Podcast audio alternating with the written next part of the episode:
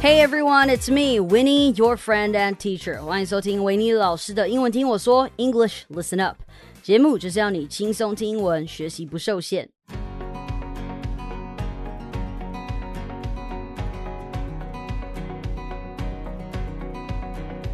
So today's episode is a rather um, heavy episode. I interviewed my friend who is an athlete with hearing loss in Taiwan, and I recorded him talking on the mic.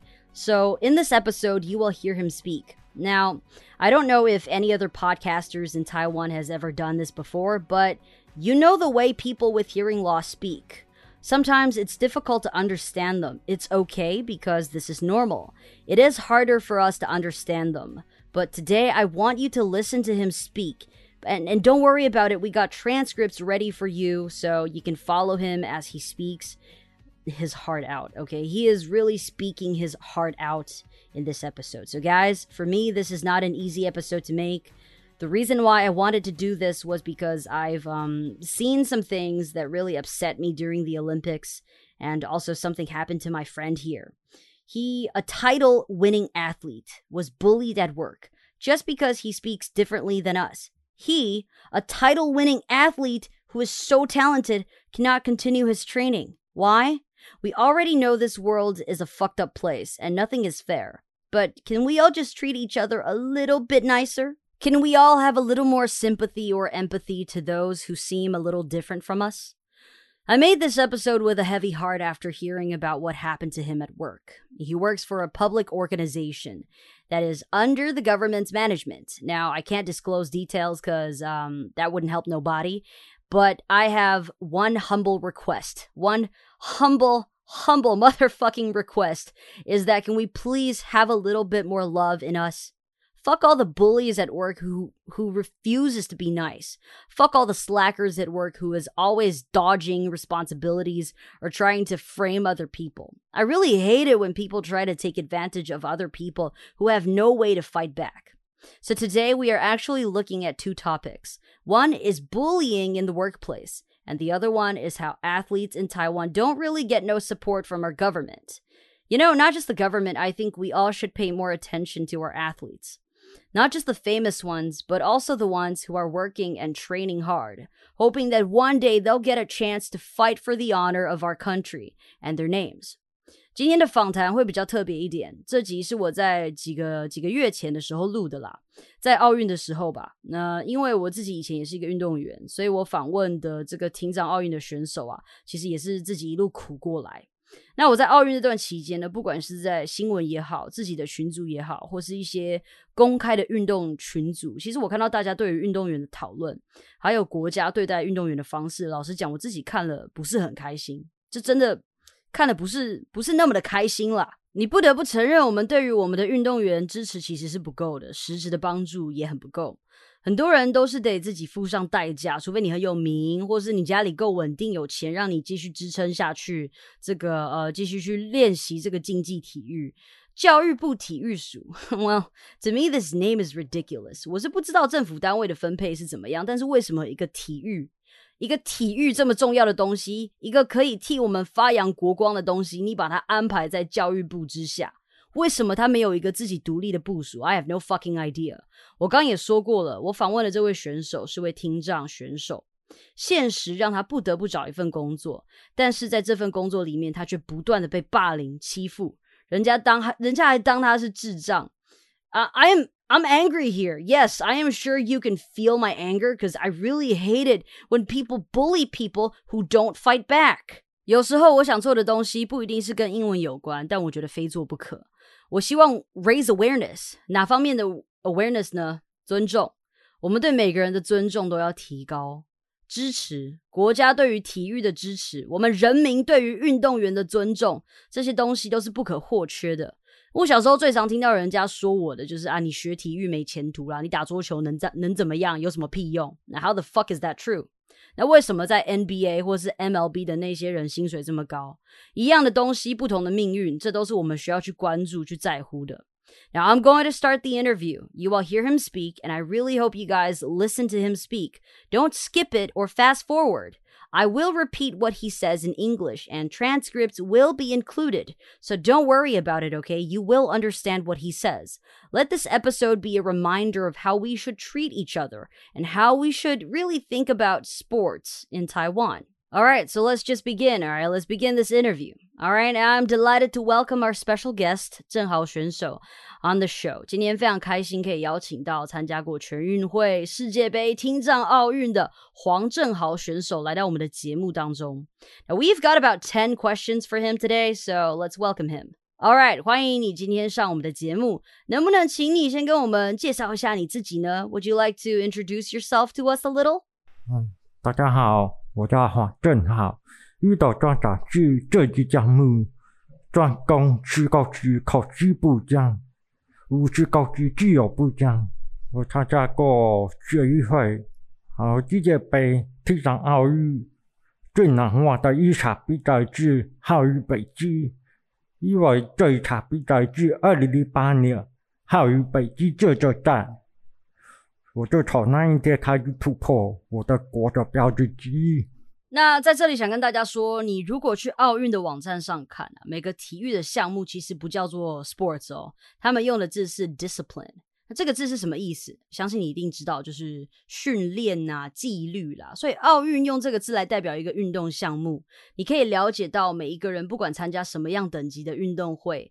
竞技运动啊，竞技体育，这对任何人来讲都是一项严格的训练。他们要有，他们要对自己是有要求，他们是要非常有纪律的。所以，真的，大家，如果你身边有还在说什么学运动没前途的，学运动没有不好啦那种的，你就要来听这一集，把英文给我学好，也把尊重拿出来。So he competed in the Deaf Olympics, World Cup, and National Games, and many other more that he didn't mention.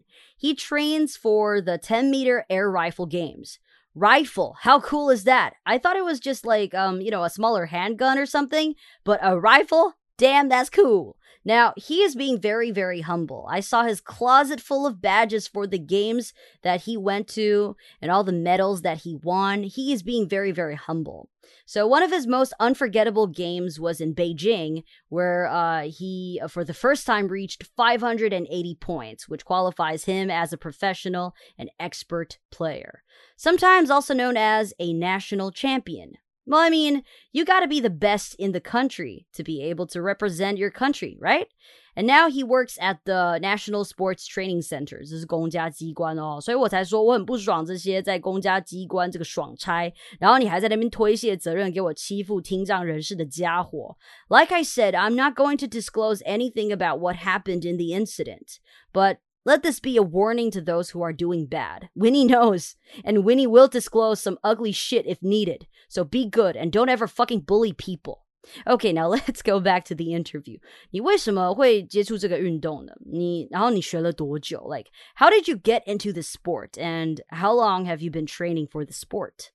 父母父母说我吵架，安吉不讲了，这种运动一直 父母觉得可以一一完成，有那么的遇到的项目，就是这次一直走上这的那一条路，这就一片天。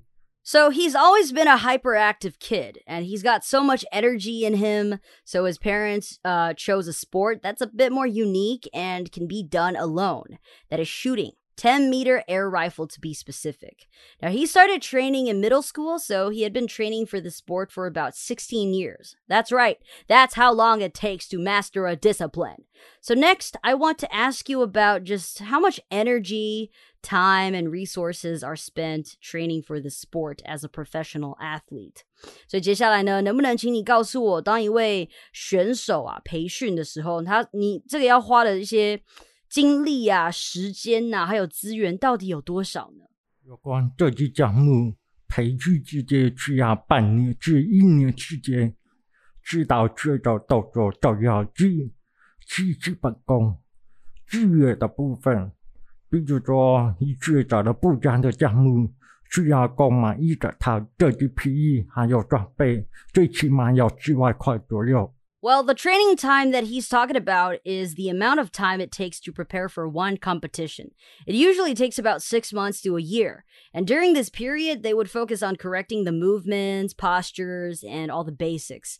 And about resources, we can split that into a few parts, including uh, choosing your rifle, and you need to buy your gears and a full outfit. So it's roughly around a hundred thousand uh, NTD. See, see, guys, if you ain't getting no help or sponsors, it would be very hard for you to continue training. 那接着下一题就会有点敏感了哦。国家对你的资助及家人给的帮助，呃，有哪些？那再来就是国家真的有照顾到你吗？有实质的帮助吗？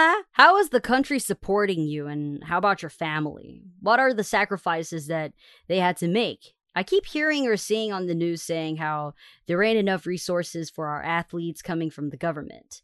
Uh, do you feel like you're being taken care of by the country?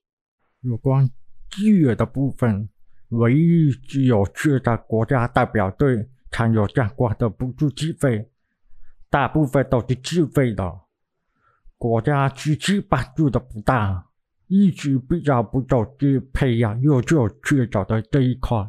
Well, well, well, what did I say about how the world is unfair? Only if you are chosen to represent the country will you be sponsored. Most athletes burn their own money to support their training. And when the time comes, if you get chosen, you represent the country and all the honor and all the glory goes to the government. But yo, did the country really do so much for you?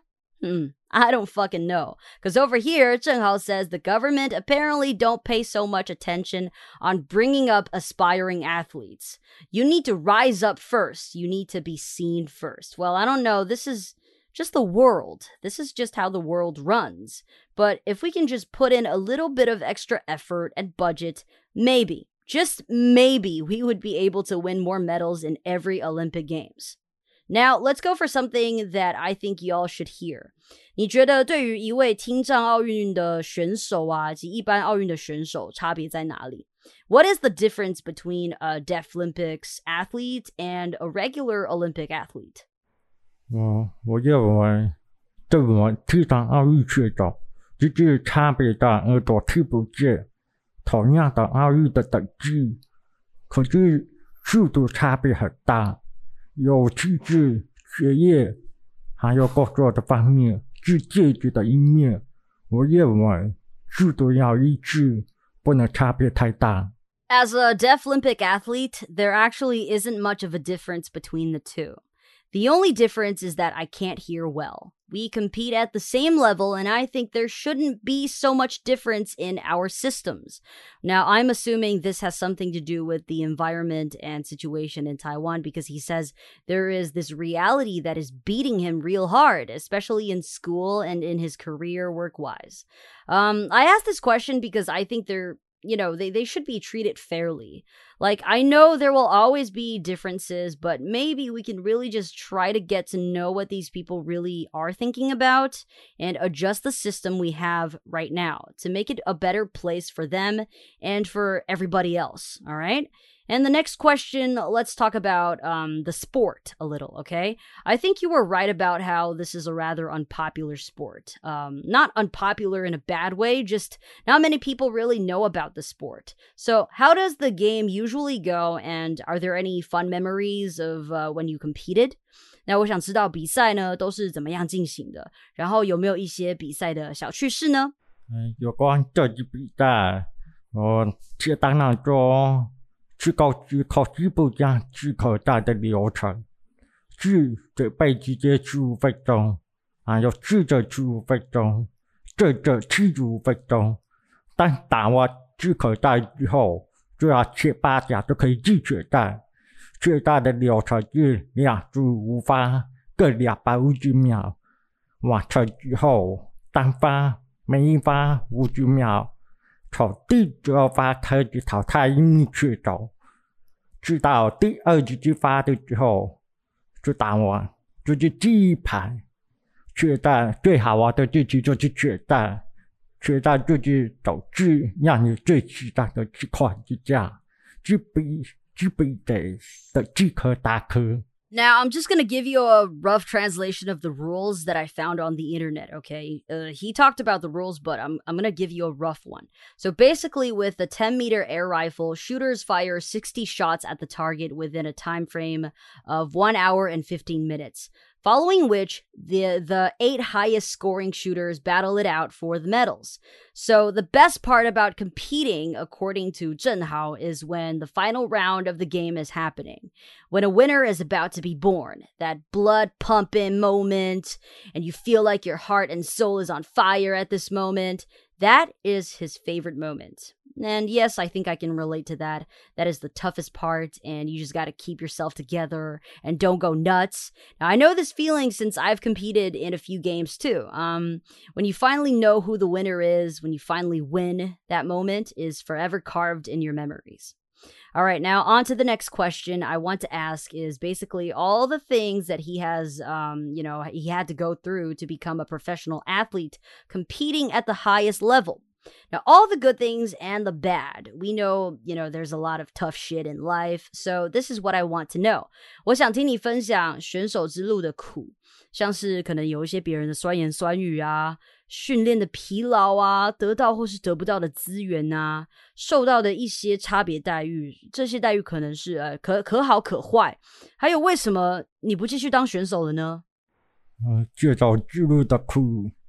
知道摆的自己最清楚，不是一件要成绩难决定，而是要知道的本质难决定一件，只有让自己更好，更专注在目标上，所有的负面的想法都化为一个动力，大家都没有用，这一面就是这么坚持，因为这局不能拿它当饭吃。Wow, that's uh that's deep, man. It's um it's kind of sad to see how he's just taking it all in and sucking it up. Um, he says even if he tries to tell you how hard it is to choose this path, you wouldn't have understood. He thinks that society really shouldn't label people with their scores, grades, or something like that. We should see the inside and go deeper to see what an athlete has got to offer. He says that the only thing he can do is just to make himself stronger, to keep his eyes fixed on his goals, and to turn all the negative comments into positive energy. There's not much to say about it because you're the only person who can create opportunities for yourself. This is just what it is. Shooting doesn't earn you money. You still gotta work to survive. No matter how talented you are, if you ain't got no chance to perform, you ain't nothing. Yeah, I think this mentality works for everyone who is striving hard to survive and working on the things that you love. Until you make something of yourself, no one gives a damn about you. Now, I used to be very cynical and hateful about this, but somehow I changed. I think if I just keep doing what I do and perfect my skills and uh, always be ready, one day I'm gonna make it. I want to give my blessings to everyone out there who are striving for greatness. Consistency is the key, so keep working hard, for Winnie will be here with you until the end. 好，前面的几个问题都是呃跟运动员之路有关。那其实你们也可以发现，不仅不仅仅是运动员啦，我觉得 每个在自己的路上努力的人都是一样的，都是默默的坚持做好自己的事情，时时刻刻准备好自己，然后等机会来的时候就紧紧的抓住。到那个时候你就成功了。那接着呢，我想问一些比较是关于生活中我们对于听障朋友的一些可能因为我们不了解而产生的一些想法或是一些行为。那我们对于这些东西该怎么看待，会呃让他们觉得比较舒服或是受到尊重？So next, I want to ask about this. Um, how do you think the public should treat people with hearing loss, whether as an athlete or just an ordinary person? What should we do? What are some things that we we, we should understand? Do you ever feel um you know being mistreated in a way that just really upsets you and how do you guys usually convey your thoughts to people? 你觉得一般大众应该要了解到关于听障朋友，不管是诶选手啊，还是一般的民众，我们应该要有什么样的理解？那我们要以什么样的心情或是心态来看待听障的朋友？那如果有被欺负的一些情况，你如果愿意分享的话，我也想听听啦。你也可以跟我们说说，呃，说说看你们跟一般人表达的方式有什么样的不同，帮助我们能用更好的方式来与你们做交流。嗯，我觉得我不一定要了解或者理解，最起码的基本的最重，还有礼貌的姿态还是要有。因为对于这些当爱去的朋友们来说，总是很在意别人的眼光，虽然外表看不出来，内疚多大还是会有的。一直希望一般人能够尊重，不要从利益来看待。比如说，沟通上有问题，可以采取有避谈啊，或者是自己文字的方式来沟通。对我们来说，是一个找跌机的地方。Now, I gotta say, some of his answers kind of break my heart as um, I'm writing for and compiling this interview. you can really tell that he he's had enough of this bullshit that he has to go through every day. So he says that he doesn't really need sympathy or understanding from others, but the basic respect is something that people should be aware of. Respect and manners, being polite, uh, are the basics. And yes, I do agree not just to them, but to everybody else. And he says that uh, to people like him, even though you might not be able to tell, but sometimes it still bothers him when people are pointing at him behind his back or um, giving him weird looks. So he thinks a simple respect is all it takes. He doesn't need your sympathy, and he wants to be treated just like everyone else. Now, about making a conversation with them, it would be easier if we just try to use a pen and a piece of paper. Or you can simply text on your phone if you are, um, you know, really having a hard time understanding them. It would be really nice and sweet of us to just do that. 好了，那我们到了访谈的尾声了。其实做这集非常耗费时间哦，正好住在林口，所以我跟我妹两个人背着大包小包的器材，骑着我的 VJR E 一路飙到林口去找他。虽然七月还是八月的时候就录好了，可是我的心里还没有准备好要做这一集啦，所以才等到现在。那我真的在访谈的时候，其实心里有点难过，因为我知道发生在他身上的事情，我听得很生气，然后也很难过。那那个时候正在奥运，那我就想做这一集，除了是唤起大家对于运动员的支持，就是激起大家这个心啦。更也是想要让大家知道，其实我们有时候因为不了解或是不经意的一些举动或是言语，是有可能让他们难过的。那当然，我也是想要警告那些欺负他的 bullies。Y'all, y'all work for a fucking governmental agency, so you better watch your actions, or I will do something. Y'all, y'all should really burn in hell. 那最后呢，我们就再花一点点时间来听听看他有没有什么愿望。虽然我可能没有能力协助他，但我还是想让他呃有把愿望说出来的机会。So, um, do you have any wishes for your future or something? 嗯，有啊，今晚可以带去比赛，还可以再拿下一面牌。可是因为市场上不太能给予狗奖，But I got Peter T fun. Wow, not gonna lie, uh, this again makes me want to cry. One very simple wish. He wanted uh, to compete again, but he couldn't. Why? Because where he works forbids him to do so. He thinks this is quite unfair for a professional athlete. Well, I think he's being too polite here. I'm just gonna say this is some bullshit. He works for Guoxun Zhongxin, and he is an athlete who's won many titles, and he can't even get one fucking day off to go compete and win medals for our country? This is a messed up shit, I'm telling you, man. 我没能力替他做什么，但正在收听的你，如果你有能力，I hope you stand up for people like him. I hope you do something or anything. Like, I did what I could. I made this episode to raise awareness, but if you have something else you can do, please help out.